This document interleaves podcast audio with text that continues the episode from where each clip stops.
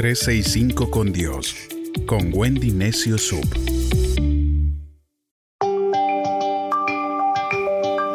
Hola, soy Wendy Necio Sub y te invito a que me acompañes en una aventura de fe por 365 días con reflexiones que nos acercarán más al corazón de Dios.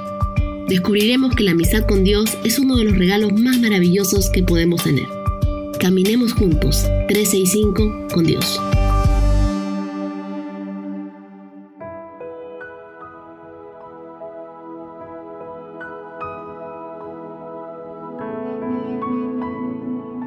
...12 de enero... ...lo mejor de Dios para este año... Nuestro Dios nos hace una advertencia para tener los mejores días de nuestra vida. Efesios 5, del 15 al 20 dice, tengan cuidado de cómo se comportan. Vivan como gente que piensa lo que hace y no como tontos.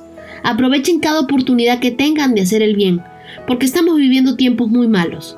No sean tontos, sino traten de averiguar qué es lo que Dios quiere que hagan. No se emborrachen, pues perderán el control de sus actos. Más bien, permitan que sea el Espíritu Santo quien los llene y los controle. Cuando se reúnan, canten salmos, himnos y canciones espirituales. Alaben a Dios, el Padre, de todo corazón, y denle gracias por todo en el nombre de nuestro Señor Jesucristo. Ten cuidado de cómo vives, nos dice. No hagas algo malo que parezca bueno, ni algo bueno que parezca malo. No vivas como los que no conocen a Dios. Sé íntegro en todas las áreas de tu vida. No actúes sin pensar. Si vas a hacer algo, en vez de consultarlo con la almohada, consúltalo con Dios.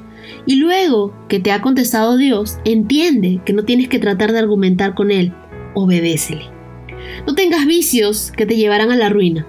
En cambio, sé lleno del Espíritu Santo, camina con Dios los 365 días de este año y dale gracias por todo. Es decir, ten un corazón agradecido. Añade alegría a tu vida. Eclesiastés en el capítulo 9, en el verso 10, dice, y todo lo que podamos hacer, hagámoslo con alegría. Esa alegría será la fuerza de arranque, pues te lleva donde el talento solo no puede llevarte. Es como el ímpetu que nos empuja a seguir avanzando a pesar de los problemas y de las adversidades. Winston Churchill decía, el éxito es ir de fracaso en fracaso sin perder el entusiasmo. Sin ímpetu, el primer obstáculo del año, te vas a sentir fracasado, te vas a sentir derrotado, pero el ímpetu te dota de un segundo aliento para seguir adelante. Ese es el que necesitamos tú y yo.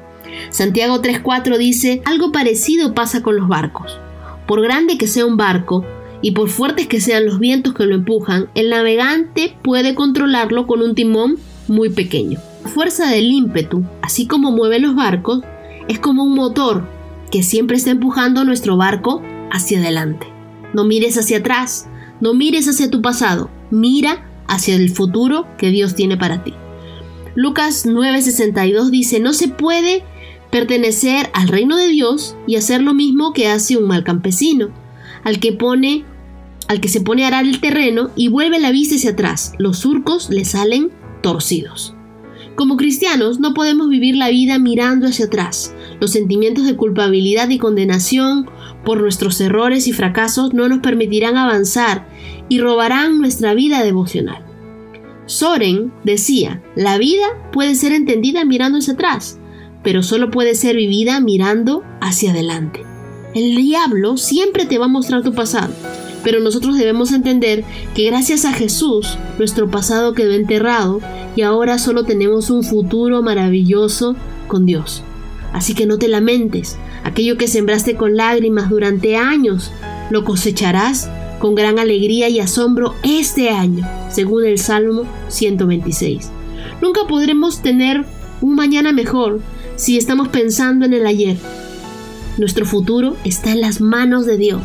Hagamos del pasado ese trampolín, no una hamaca. Hagamos de este año una pista de despegue para impulsarnos hacia lo mejor que Dios tiene para nosotros adelante. Y sabes qué, renueva tu mente. Cada año, cada persona siempre empieza con una batalla y esa batalla se da en la mente. Una gran parte del éxito y el fracaso de un año está en nuestra mente. Es por eso que el enemigo sabe que si te logra derrotar en la batalla de tu mente, se asegurará que todo el año vivas en derrota. Nuestros pensamientos son tan poderosos que no solo determinan quiénes somos, sino también qué alcanzamos. Por eso la Biblia nos recuerda que debemos guardar nuestra mente. Alinea tus pensamientos con los pensamientos de Dios. Piensa como Filipenses 4, 8 y 9. Finalmente, hermanos, piensen en todo lo que es verdadero, en todo lo que merece respeto, en todo lo justo y bueno. Piensen en todo lo que se reconoce como una virtud y en todo lo que es agradable y merece ser alabado.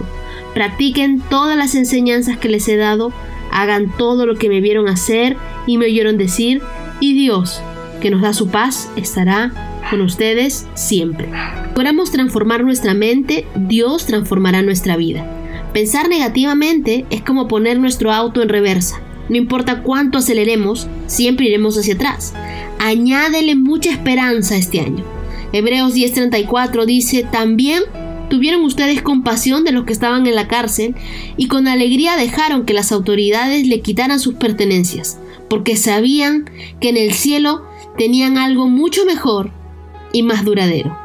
Tú sufriste, te decepcionaron, te sientes atrapado. Tranquilo, cuando esperas lo mejor, Dios te responde con lo mejor. No vivas por tendencias, vive esperando lo mejor de Dios para este año.